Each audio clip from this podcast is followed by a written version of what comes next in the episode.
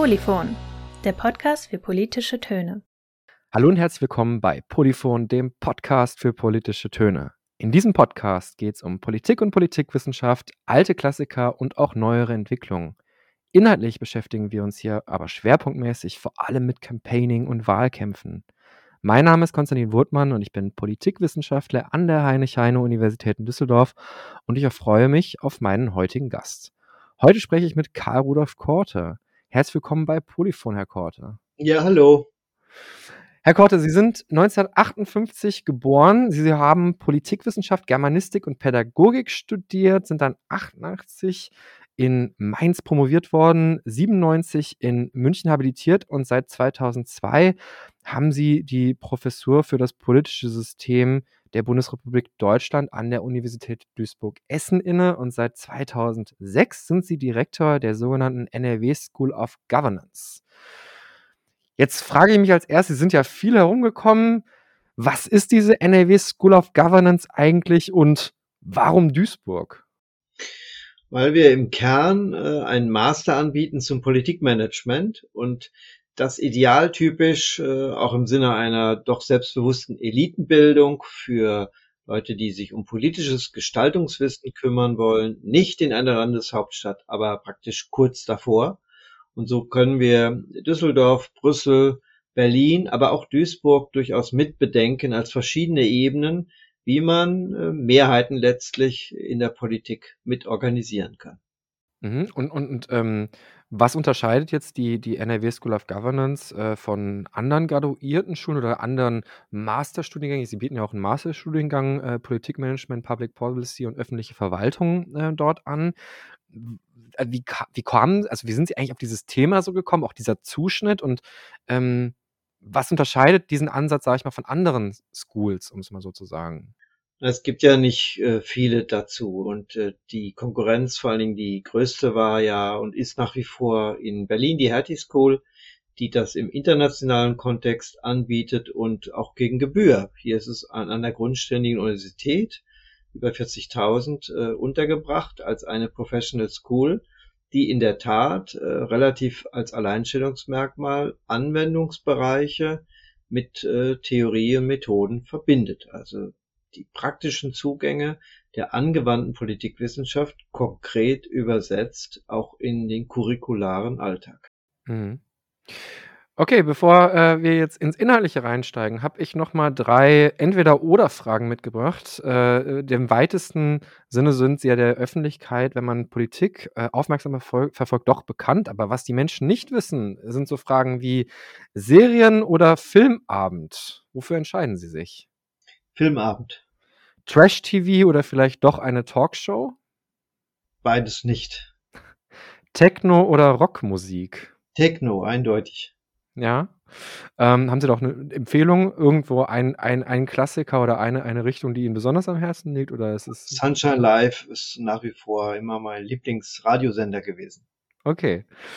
Ähm, Herr Korte, jetzt äh, frage ich mich natürlich, Sie sind jetzt Politikwissenschaftler, deren Schwerpunkt auf äh, Parteien, auf Wahlen, aber auch natürlich auf Regierungsforschung äh, ähm, gelegt hat. Sie haben auch ein gleichnamiges Handbuch Regierungsforschung rausgebracht, was jetzt, glaube ich, in der zweiten Auflage ja auch schon erscheint.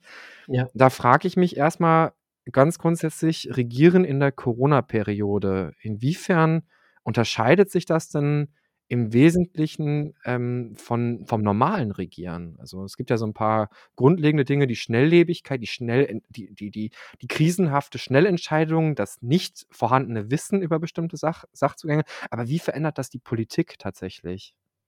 Ja, in der Tat, unter Unsicherheitsbedingungen zu entscheiden, ist nicht wirklich neu, aber in der Intensität schon.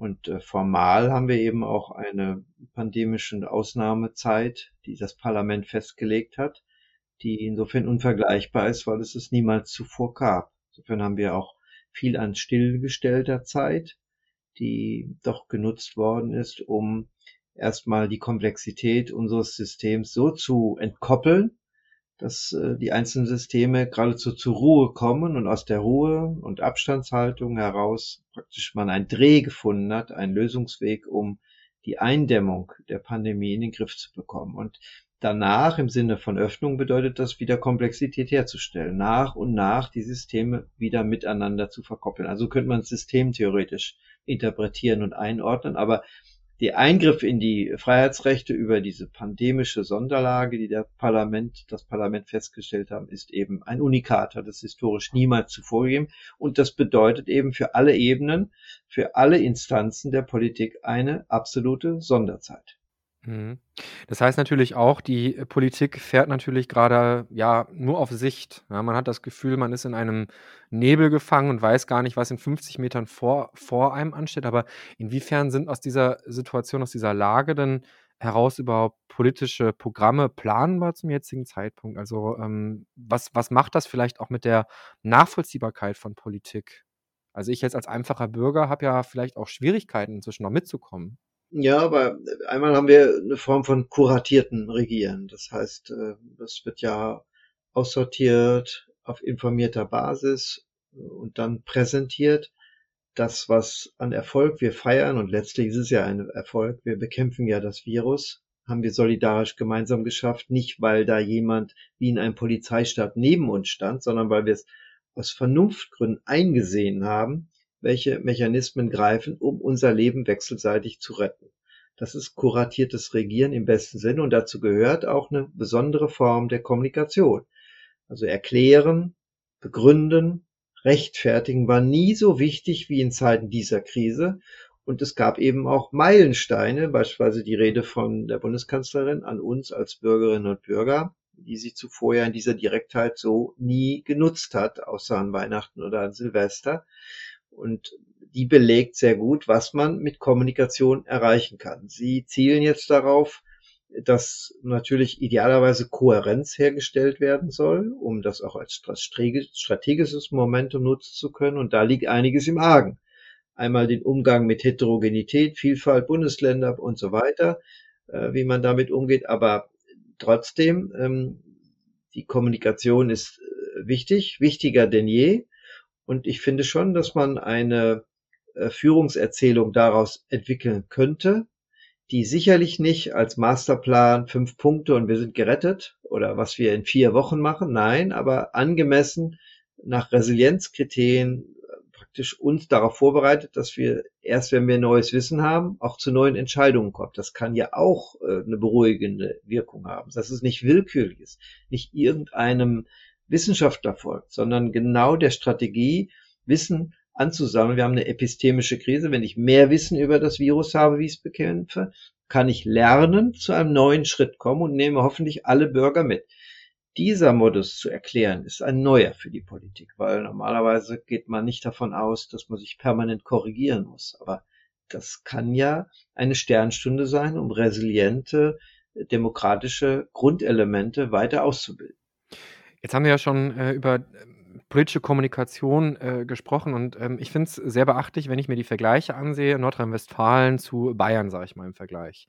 Äh, wir haben äh, gemessen an der Bevölkerung in Nordrhein-Westfalen weniger Todesopfer als in Bayern. Wir haben im Vergleich an der Bevölkerung weniger Infizierte als in Bayern. Die Impfquote ist höher, äh, obwohl NRW ja auch zumindest äh, von, dem, ähm, von dem Anteil an Impfstoffen, mit denen es versorgt wurde, äh, noch unter, bei den unteren Bundesländern gerade einzuordnen. Ich glaube, unter den letzten fünf Plätzen hat es aber sehr effektiv verimpft. Und wenn ich das aber trotzdem vergleiche mit Beliebtheitswerten von Markus Söder, der so als der Macher in dieser Krise ja gesehen wird, und Armin Laschet, der der eigentliche Macher ja ist, ist das alles schlechte politische Kommunikation? Wird da wirklich so schlecht beraten? Oder wie, wie können Sie das aus Ihrer, aus Ihrer Expertenhaltung auch erklären? Sie beobachten ja natürlich als NRW-School auch die NRW-Politik ja sehr aktiv. Was läuft schief bei Armin äh, Laschet? Ich finde jetzt, dass Sie es sehr gut auf den Punkt gebracht haben, dass äh, die empirische Evidenz eigentlich für NRW als Sieger spricht. Wir sind im Kampf gegen Virus viel besser als die Bayern. Aber sie sehen andererseits auch die Tücken von Umfragen, die eben oft auch sozial Erwünschtes offenbar messen und auf keinen Fall eine nach vielleicht zehn Kriterien sortierte empirische Evidenz, wie nun der Verlauf und der Umgang mit dem Virus ist, sondern punktuelle Aufnahmen, die im Moment in, durch zwei Stimmungs- und Kommunikations- und Führungsstile differenziert zu beobachten sind, die aber unentschieden sind. Das eine ist genau der Stil, in einer Krise mit so einer Entschiedenheitsprosa zu agieren und ein Stück auch die Sehnsucht nach aufgeklärter Verlässlichkeit, ähm, nach durchaus Autorität auch zu bedienen. Entschiedenheitsprosa mit Ansagegestus, stark, klar, das ist äh, praktisch Söderismus pur, den es aber auch im Sauerland gab. Ne?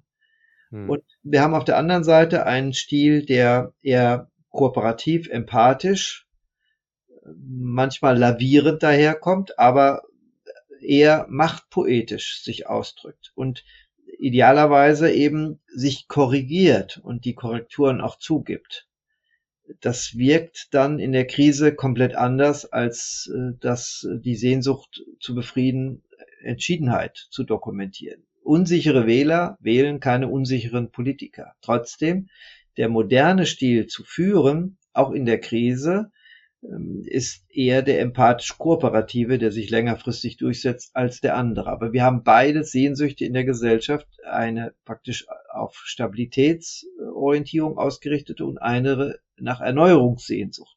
Das ist unentschieden. Sie sehen es bis heute in dem Kanzlerkandidatenrepertoire bei allen dreien dass alles in diesen beiden Varianten angeboten wird. Und unter diesen Prämissen ist äh, die, die reine Virusbekämpfung eben etwas eigentlich Nebensächliches, sondern es dokumentiert unterschiedliche äh, Akzente, die in der Mitte des politischen Spektrums äh, auf durchaus Popularität stoßen, aber unentschieden sind. Die Entscheidung kommt am, im September.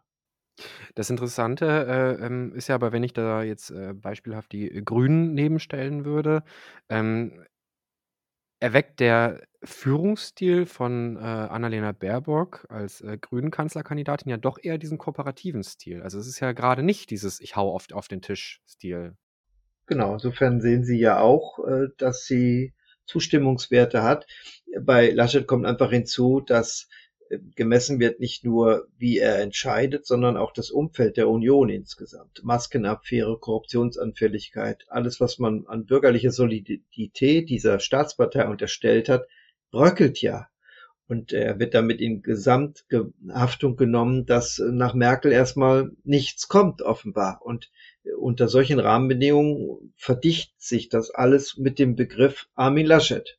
Hm. Es hat also gar nicht nur mit der Person was zu tun. Und ist richtig, die Grünen bringen eben auch dann ergänzt durch eine moralische Ressource geradezu, durch ihr Kompetenzzentrum, was klar verortet ist im Grün- und Klimabereich äh, und vor allen Dingen auch durch so eine Realitätsdemut, die im bürgerlichen Lager ausgeprägt ist, unabhängig ob jetzt noch ein Dürresommer kommt oder nicht, merken wir doch alle, dass wir nicht so weitermachen können wie bisher in der Wettbewerbslogik, in dem Verständnis, dass wir doch Herr der Natur sein könnten. Das ist doch alles ad absurdum geführt worden. Und diese Realitätsdemut gibt also und die Multikoalitionsfähigkeit, es gibt zehn verschiedene Varianten, warum die Grünen auf diesen komplexen Variablen gebündelt praktisch im Moment sich nach oben geschwommen haben. Was, was, was sind so, ähm, wenn Sie jetzt sagen, es gibt viele Gründe, was würden Sie jetzt sagen, sind so die, die vielleicht zwei, drei wichtigsten? Was glauben Sie, wo überzeugen? Also die Grünen. Die Grünen? Hm, genau. Ja, also einmal das Kompetenzzentrum in Umwelt- und Klimafragen. Es ist immer noch Platz zwei seit Corona. Ähm, nicht dicht, aber doch dicht gefolgt. Äh, die dritten, vierten Themen in der Wichtigkeit sind weit abgeschlagen, dass es ein immerwährendes Thema ist, was die Leute nach wie vor bewegt. Es ist die durchaus die Multikoalitionsfähigkeit, die sie in der Mitte fordert. Es ist die Wahrnehmung, dass die Union in der Mitgliedschaft rechter geworden ist und die SPD in der Mitgliedschaft linker geworden ist, eine Öffnung der strategischen Mitte geradezu.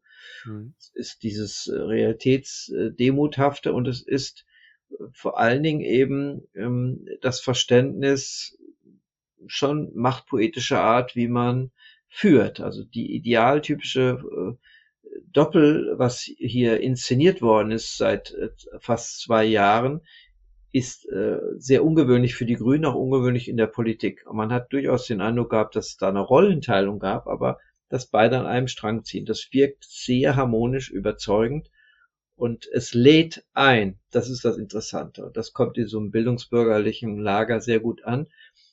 Oft auch verbleibt suchend resonierend, reflektiert, einfach eine Ratlosigkeit. Aber diese Ratlosigkeit ist niveauvoll und man fühlt sich trotzdem bereichert, auch wenn keine Frage beantwortet ist. Das ist ein sehr interessanter Stil, der äh, zu hohen Prozenten abschreckt. Aber in diesem grünen Klientel von Mittewählern ist das überzeugender als so zu tun, rechthaberisch, besserwisserisch zu sagen, mit fünf Punkten bekämpfe ich jetzt das Virus. Mhm. Jetzt, ähm, dieser dieser dieser dieser, ähm, Konfliktraum zwischen Union und Grünen ist ja etwas, äh, ähm, sehr Spannendes. Ähm, wenn man sich so ein bisschen ansieht, bei jeder Bundestagswahl verliert die Union ungefähr 1 bis 1,5 Millionen Wählerinnen und Wähler, weil die schlicht und einfach sterben. Bei der Europawahl gab es massive, ähm, Wanderungen zu den Grünen. Wir sehen in, äh, Baden-Württemberg Winfried Kretschmann sehr klar in diesem bürgerlich-konservativen Milieu eigentlich wildern. Ähm, und trotzdem auch nach nach 10 Jahren geht man ja in Baden-Württemberg so ein bisschen davon aus, es ist ein Betriebsunfall, dass die Grünen quasi vor der Union gelandet sind. Und auch, ähm, auch im weiteren Umgang, also man hat ja so ein bisschen das Gefühl, dass bei der Union eine gewisse Machtarroganz sich verfestigt hat und einfach auch nicht verstanden wird, dass halt die Wähler, die sterben, unten nicht mehr nachkommen, sondern bei den Grünen sind hat die Union das Problem noch nicht ganz verstanden oder äh, wo sehen Sie da das größte Problem? Also es scheint ja ne, 2013 noch Rekordergebnis, seit langer Zeit, seit 19 hat man mal wieder über 40 Prozent, ich glaube 41,5 waren es ja geholt, sehr viel mit der Person Angela Merkel verbunden, sehr viel auch mit der Schwäche der FDP natürlich verbunden. Aber was, was, man möchte ja quasi die Union in den Arm nehmen einmal und sagen, denkt doch mal nach, was ihr gerade falsch macht. Aber man merkt diese, diese Demut ja im Moment noch gar nicht so ganz. Naja, weil die Union sich letztlich von Sieg zu Sieg auch geschrumpft hat. Hm. Und äh, das ist ja auch ein Erfolgsmodell nach 16 Jahren. Woher soll das kritische Selbstbewusstsein kommen, dass es beim nächsten Mal nicht noch reichen könnte? Hm. Das dämmert allmählich, weil die Hauptperson, die dieses für 16 Jahre möglich gemacht hat, nicht mehr da ist. Äh, aber ähm, es ist eine, ich glaube, das ist eine viel zu rationale Herangehensweise, äh, Fehleranalysen zu betreiben und daraus dann Schlussfolgerungen für eine Partei zu treffen, weil sie immer Sach- und Machtfragen ja zusammenbringen müssen und mhm. die größte Fehleranalyse kann ihnen am Ende ihren Startplatz eben kosten. Insofern ist das ja auch eine Trostformel am Wahlabend zu sagen, wir werden das morgen, ab morgen in den Gremien intensiv analysieren. Das wird natürlich nicht gemacht, weil es natürlich die existenziellsten Machtfragen für alle stellt, die man gerade auf dem Bildschirm sieht.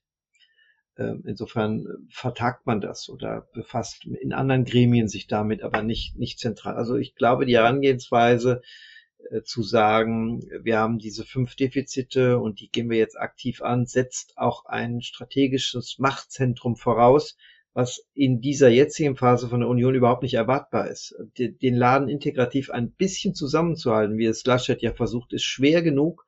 Die Fliehkräfte sind gigantisch, weil die Abnutzungseffekte sind da. Die, sie haben die Sterberate nach der Mitgliedschaft, aber auch auch die Realitätswahrnehmungen werden immer schräger. Ähm, sie haben das durch die Maskenaffäre gesehen, dass da auch eine gewisse Art von Verkommenheit äh, sich breit gemacht hat viele Abnutzungseffekte einfach nach so vielen Jahren des Regierens und dies dann zusammenzuhalten, erfolgt, glaube ich, so viel an Tagesintegrationsweltmeisterschaft, dass der Blick strategisch jetzt, welche Punkte müssen wir machen, um überhaupt äh, wieder äh, programmatisch angreifen zu können, dafür ist gar keine Zeit, ehrlich gesagt. Und äh, so, und da kann man sagen, das äh, ist dann auch selbst verschuldet nach all den Jahren, aber wie erhält man so Erneuerungsprozess?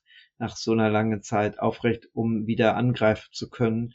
Es gibt ja keinen Beleg. Nach 16 Jahren spätestens war es vorbei. 14 plus 2 bei Adenauer, 16 bei Kohl, 16 jetzt. Andererseits, fairerweise muss man sagen, eine krasse Wechselstimmung wie nach Adenauer, nach Kohl ist im Moment nicht messbar. Wir haben die Sehnsucht nach einem neuen Auftritt. Das ist erkennbar. Aber er artikuliert sich niemals oder nicht so klar, wie 97, äh, 98, das lag einfach in der Luft, da war einfach ein Ende und deswegen waren wir auch erstmalig in der Geschichte so mutig, zwei Oppositionsparteien in Regierungsverantwortung zu gehen. Ansonsten ist immer einer von den anderen Koalitionspartnern mit in der neuen Regierung. Das ist kontinuitätsverbürgtes Wählen der Sicherheitsdeutschen. Jetzt ähm, bei der Union reden wir natürlich auch über eine Partei, die ja nicht umsonst den Ruf des Kanzlerwahlvereins genießt. Ne? Also großinhaltliche Agenda hat man da ja eh nie so ganz gesehen. Also klar, die ganz großen Entscheidungen, Westanbindung, ähm, äh, wieder die, die Bundeswehr äh, neu zu formieren, ähm, die deutsche Einheit, das sind ja schon auch inhaltliche, ideelle Vorschläge gewesen, aber so die großen Reformagenten, kam da ja nun auch nicht. Also eigentlich hat es den Wählerinnen und Wählern ja oft scheinbar auch lange gereicht, dass man eine Partei hat, die einfach Lust hatte zu regieren. Ja, und die auch ein Garantie war, dass der gesellschaftliche und soziale Frieden, der Zusammenhalt in der Mitte garantiert ist. Das darf man nicht vergessen. Das ist die Staatspartei, die genau das nicht nur suggeriert, sondern auch in ihren Gesetzen umgesetzt hat. Und äh, dieses Wohlfühlgefühl in der Mitte macht uns ja auch, äh, also macht uns attraktiv auch im internationalen Umfeld, weil das zu einem Parteiensystem letztlich geführt hat, was extremst mittezentriert ist. Und äh, das sage ich voraus, dass die Mitte breiter wird und bunter wird, auch bei der Bundestagswahl. Und in Ausnahmezeiten, in Krisenzeiten ungewöhnlich. Also es ist ein Machtrevitalisierungsprogramm, was durch das Virus passiert ist, Mainz und Stuttgart, auch äh, vermutlich Magdeburg, Beschwerden ihre alten Regierungen bestätigen, trotz der historisch einmaligen Situation eine pandemische Ausnahmelage zu haben. Da habe ich tatsächlich ein Zitat von Ihnen mitgebracht. Sie haben vor kurzem einen Beitrag veröffentlicht. Ich würde den einmal kurz vorlesen und würde dann einmal darauf eingehen wollen. Und zwar haben Sie geschrieben, das Superwahljahr folgt einer außeralltäglichen Logik. Es bleibt eigenartig, einzigartig. Die Grundstimmung changiert zwischen einem Enthusiasmus des Positiven der Wehmut des Vorsichtigen. Sorgenvoll zufrieden oder zufrieden im Unbehagen, das stellt Wahlparteien, Regierungsforschung vor besondere Herausforderungen. Die gewählten Parteien folgen im Setting des Bundestags vermutlich erneut einem polarisierten Pluralismus. Die Radikalisierung im Parteienspektrum bleibt der AfD vorbehalten, die lösungsorientiert zur Corona-Politik wenig beizutragen hat. Die politische Mitte wird sich weiterhin ausdifferenzieren, aber nicht kleiner, sondern eher größer werden. Was meinen Sie denn damit? Also können wir jetzt damit rechnen, dass die Parteien, die wir jetzt gerade schon haben, dass die breiter, stärker, gefestigter werden? Das haben Sie ja gerade schon so ein bisschen angedeutet. Oder ähm, momentan, also auch die, die Freien Wähler rangieren ja als bürgerlich-konservative Kraft, zumindest punktuell in Bayern. In anderen Verbänden ist es wieder anders. Ähm, also sind ja auch erstmals ins Parlament gekommen, die Freien Wähler. Ne? Äh, in Rheinland-Pfalz, ja, ja. Also sie mhm. sind ja jetzt in drei, also wenn man Brandenburg mitzählt, ich glaube, die Brandenburger finden das nicht so gut, wenn Herr Aiwanger das macht, aber äh, sie, die sind ja jetzt äh, nicht nur in Bayern an der Regierung beteiligt, sondern sie sind mit Rheinland-Pfalz, Brandenburg und Bayern in drei Landtagen vertreten. Äh, und das ist ja doch auch eine bürgerliche Kraft, eine Kraft der politischen Mitte, vielleicht ein bisschen rechts der Mitte, wenn man sich so ein bisschen Groben das vielleicht auch ansieht. Äh, was meinen Sie denn damit? Also, was wird da genau größer? Und ähm, ist das vielleicht, also eigentlich würde man ja denken, in so dieser Politik hätte ja, oder in der, der Corona-Situation hätte ja eigentlich die AfD viel profitieren können. Jetzt hat die FDP ihr gewisse Punkte abgegraben, dadurch, dass sie im demokratischen Spektrum legitime Kritik auch formuliert hat an der Regierung. Ne, wenn wir die FDP nicht hätten, hätte die Situation vielleicht nochmal anders ausgesehen. Dazu kommt natürlich die Verfassungsschutz, äh, ja, Beobachtung will ich das jetzt nicht nennen, weil es sie noch nicht so wirklich gibt, so teilweise schon, aber sagen wir mal, der Verfassungsschutz wirft ein Auge auf die Partei. So. Mhm. Was meinen Sie damit? Also es wird sich weiterhin auf die, politische ja, Mitte differenziert sich aus. Von den Ergebnissen sehen Sie es. Äh, in Mainz und Stuttgart ist ja eine Serie zu Ende gegangen. In Hamburg hat die AfD erstmals, also im Jahr zuvor hatten wir nur eine Land, äh, hatten wir nur die eine äh, Landtagswahl, erstmals prozentual verloren, nachdem sie halt in alle Parlamente waren und immer zugelegt hat. In Mainz und Stuttgart haben sie im absoluten Zahlen fast die Hälfte ihrer vormaligen Wähler verloren. Das war also dramatisch. Und daran erkennt man, dass der Hauptvorwurf der AfD, das Establishment zu kritisieren, in einer Ausnahmezeit eben nicht greift, weil das Establishment ist nicht nur da, sondern es rettet Menschenleben.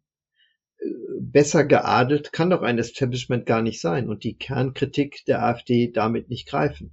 Äh, und etwas Zweites kommt hinzu. Das, was Wähler ja zuversichtlich macht, ist die Perspektive, die man wählen möchte, die Problemlösungskompetenz der Parteien. Und da hat die AfD im Hinblick auf die, den Vorsorgestaat, der zu wählen ist und der gewählt wird, die Daseinsvorsorge eben wenig anzubieten in ihrem eigenen Programm, sodass dann die Parteien der anderen, äh, also die, die, die anderen bürgerlichen Parteien eine größere Rolle spielen. Also die AfD wird äh, in absoluten Zahl weniger, deswegen bleibt mehr Spielraum für die anderen. Ich glaube nicht, dass Freie Wähler eine Chance haben, in den Bundestag einzuziehen, aber das meine ich damit, dass die Mitte dadurch sich verbreitert. Und wenn wir in den Formaten der Macht denken, neue Koalitionen, die sich vielleicht bilden könnten, haben wir eben auch äh, die Buntheit mehr in der Regierungsbildung. Also Sie meinen im Prinzip den sogenannten Rally Round the Flag Moment oder Effekt, dass Men Menschen sich um die äh, amtsinhabenden Parteien irgendwo scharen, aber ja, erstmal wir haben ja verschiedene Phasen der Krise gehabt. Am Anfang war es ja eindeutig über Monate so. Das war ja keine Staatsverdrossenheit mehr messbar, sondern Politik sollte diesseitiges und für viele auch sogar jenseitiges lösen. Dass äh, der Staat äh, soll sowieso regeln, schützen, vorsorgen, irre, neues Verständnis in dem etatistischen Überbewertung, in dem die Deutschen ohnehin schon immer Weltmeister waren. Und dann gibt es, gab es durchaus die Phasen auch, wo man vielleicht sagt, der Staat, äh, ja, im Moment ist er überfordert, äh, Missmanagement beim Impfen und und und. Ähm, aber im Moment hält sich das wieder auf und ich gehe einfach davon auf, dass wir eine geimpfte Republik im September haben. Jeder war schon einmal im Urlaub. Dann ist natürlich alles im Blick auf äh, Staatserwartungen wieder positiver. Und vieles an Kernkritik derjenigen, die jetzt auf die Straße gehen, um Öffnungen einzufordern, ist auch erledigt, weil dann alles geöffnet ist. Mhm. Also auch das spricht dafür, dass wir nicht radikaler, extremistischer werden, sondern äh, die Mitte verbreitern. Mhm. Also spricht ja vieles dafür, äh, dass die Deutschen zwischendurch ein bisschen Frustration empfinden, aber dann doch eigentlich auf das Bewährte eigentlich eher setzen, oder? Ja, also der Deutsche wählt oder die Deutsche wählt gern das Bekannte, nicht das Unbekannte. Mhm. Und äh, da ist man diesmal halt besonders irritiert, weil das eigentlich Bekannte Merkel nicht mehr da ist.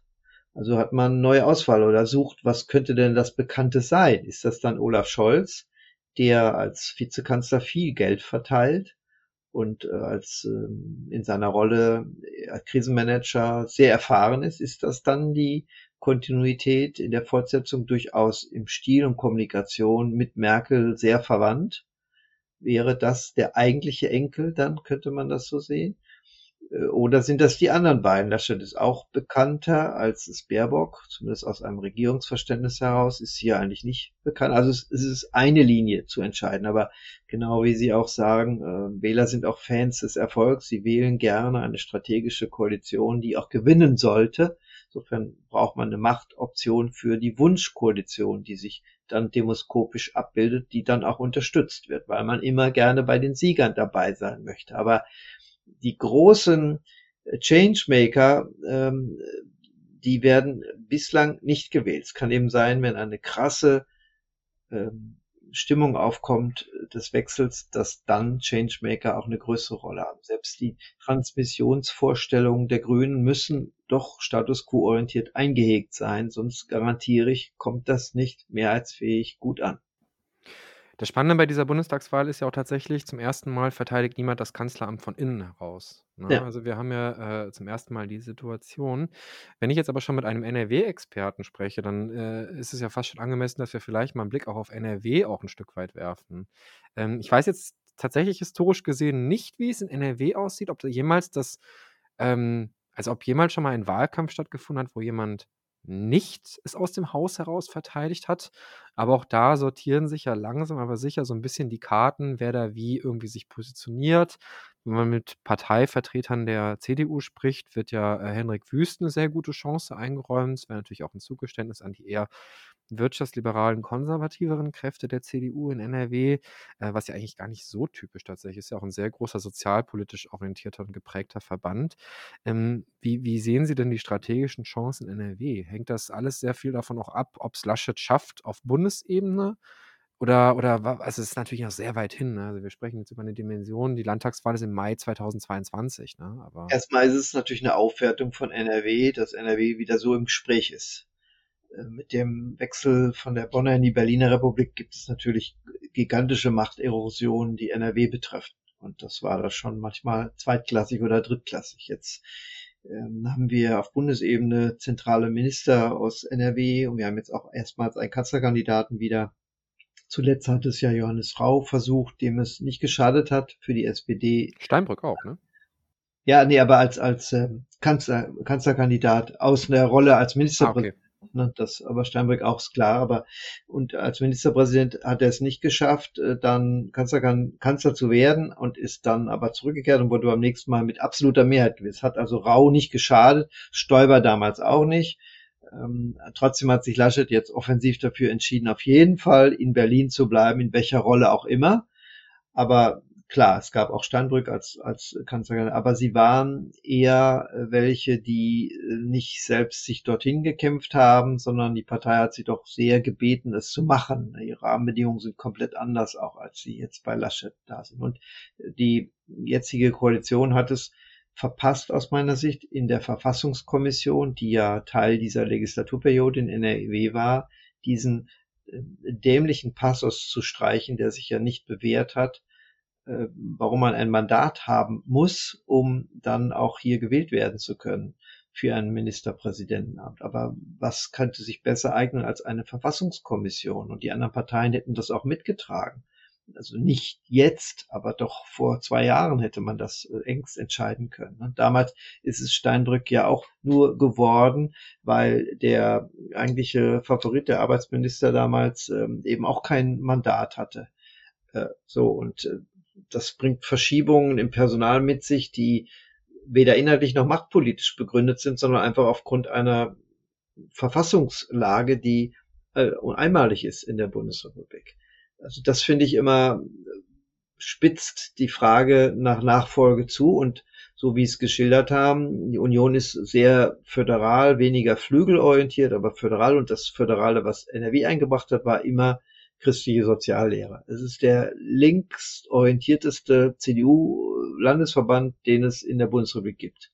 Ein durch und durch sozialpolitischer aufgestellter Landesverband. Insofern wäre es absolut ungewöhnlich, wenn eben nicht letztlich ein CDA-Experte, sondern einer vom Wirtschaftsflügel äh, das Rennen machen würde. Aber die Absurdität der Verfassung könnte genau darauf hinauslaufen, dass dann es wüst machen müsste. Mhm, weil, äh, also, ich wenn man sich so Social Media ansieht, äh, erfreut sich ja auch Karl-Josef Laumann, der, äh, Minister für Arbeit, äh, Gesundheit und Soziales, ja sehr großer Beliebtheit, aber der hat ja auch tatsächlich kein Mandat, ne? Nein, genau. Und, äh, ähm, der Innenminister auch, äh, sehr populär, äh, grade im Verständnis der Sicherheitsdeutschen, so sicherheitsorientiert. Mit der Clankriminalität hat er 'ne eigene Erzählung begonnen. Mhm ist sichtbarer in der Ministerpräsidentendemokratie. Das ist ungewöhnlich, weil man in der Regel ja nur den Ministerpräsidenten kennt. Auch er wäre natürlich ein interessantes Angebot äh, für Wähler. Auch das kann nicht funktionieren. Ne? Wie, wie, sehen Sie denn dann so in, in, in der Gesamtlage äh, die Potenziale in NRW? Also wenn man sich die aktuellsten Umfragen aussieht, dann scheint auch dort ja die SPD immer mehr zu erodieren. Auch hier in einem ehemaligen Kernland der SPD schmilzt die Macht dahin. Also es steht ja jetzt fest, dass erstmals, solange ich mich erinnern kann, nicht am Muttertag nächstes Jahr gewählt wird. Das ist ja immer der Muttertag gewesen. Diesmal ist es eine Woche offenbar später ja. Und ähm, das äh, wäre jetzt sehr vermessen, davon zu spekulieren, wie das ausgehen könnte, weil das zeigt eben auch die Wahlen NRW, die einige Monate dann in fast schon einer Serie immer nach der Bundestagswahl stattfanden, davon geprägt sind das ist, hat Rüttgers und anderen nachher den Job gekostet. Also das ist, wenn so ein großes Land ähm, nach der Bundestagswahl ergibt sich eine Grundstimmung vom Bund, die natürlich auf jede Landtagswahl äh, aus sich auswirkt. Die kollateralen Konstellationen selbst von Landtagswahl zu anderen Landtagswahlen sind ja erkennbar. Hm aber nicht kalkulierbar aus der jetzigen Sicht, weil wir nicht wissen, wie die Bundestagswahl ausgeht. Und die Verfasstheit wird sich dann ja zeigen in den Monaten danach. Bisher dümpelt äh, sicherlich die SPD äh, von den Umfragen gesehen äh, im Land. Es ist auch nicht erkennbar, dass sie die drei großen Themen hat, die sie mit denen sie äh, Laschet vor sich hertreibt, so wie Laschet Frau Kraft vor sich hergetrieben hat, aus einer klugen Oppositionsstrategie heraus, zugegebenermaßen erst ein Jahr vor der Wahl, aber dann hat er nur noch über diese drei, vier Themen gesprochen. Das war relativ gut gemacht im Sinne der Wahlmobilisierung. Kann sein, dass die SPD sich durchringt, zumal sie jetzt die Kandidatenfrage früh für sich entschieden haben und das doch auf sehr klar Personalunion zugelaufen ist. Da sind die Diadochenkämpfe irgendwie abgeschlossen. Könnte sein, dass sie sich noch dazu aufmacht, dieses oppositionsstrategische Momentum auch einzusetzen und entsprechend zu nutzen. Jetzt frage ich mich nochmal, um, um vielleicht das Ganze nochmal so ein bisschen abzurunden. Wir haben ja eben mit Corona angefangen und ich würde ganz gerne nochmal so den Bogen dahin zurückspannen. Was glauben Sie denn, wie hat Corona Politik oder wie wird Corona die Politik langfristig auch verändern? Wie verändert sich Politikmanagement? Weil, also im Moment ist es ja Management, ich weiß nicht, kann man das Management eigentlich gerade noch nennen, was da passiert, oder ist das eher Politik-Kurzschussreaktion? Äh, Weil ja eigentlich so richtig Management und strategisch kann man ja vieles schon gar nicht mehr so ganz angehen. Aber wie, wie verändert Corona Politikmanagement und Ja, Regieren also langfristig? Politikmanagement ist durchaus äh, erkennbar, weil natürlich äh, die Aufgabenteilung, auch die Gewaltenteilung funktioniert auch die Vorhaben nach Plan, äh, zuletzt ja nach diesem Bundesnotbremse und so weiter verlaufen. Ähm, nach neuesten veränderten Wissensstand wird nachgebessert im Sinne solches kuratierten Regieren angeboten. Ist jetzt nicht nur Willkür, zufällig, äh, anarchische Zustände, ganz im Gegenteil. Man fühlt sich schon in einem geordneten Umfeld und stolpert eben darüber, dass manches in Estland eben gerade digital mit Sicherheit besser ist und hier eben händisch Dinge ausgefüllt werden, wo man sich wundert, wie das 2021 noch möglich ist. Aber so, aber die Konsequenzen. Ich glaube, die Corona-Kratie bleibt. Einmal durch diesen Punkt, die aufklärerische Wirkung mit Wucht erkannt zu haben, was hier alles reformbedürftig ist, sodass der Hebel auf Transformation durchaus gestellt werden kann. Zweiter Punkt ist dieses, ich nenne es gerne serielle Kontingenzerfahrung vorherrscht, dass die Glaubenssätze der Politik innerhalb von Wochen gepurzelt sind zu ganz vielen Dingen, von schwarzer Null bis zu Binnengrenzen, die immer offen sind. Globalisierung, die immer größer und intensiver ist, stimmt ja alles nicht. Und insofern einmal die Erfahrung zu machen, dass etwas doch geht, wenn ich es machen will, setzt unheimlich viel offensive, zuversichtliche Kraft geradezu in Gang.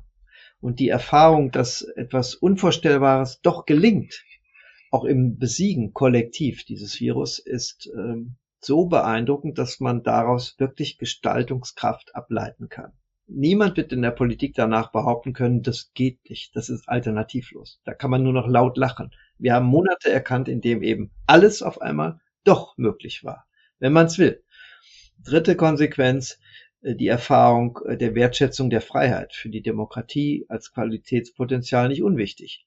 Nicht, dass wir auf die Straße gegangen sind, intensiv die Freiheit zu haben wieder, aber man hat sie uns in Westdeutschland erstmals systematisch genommen. Das passiert so schnell nicht mehr ohne Begründung.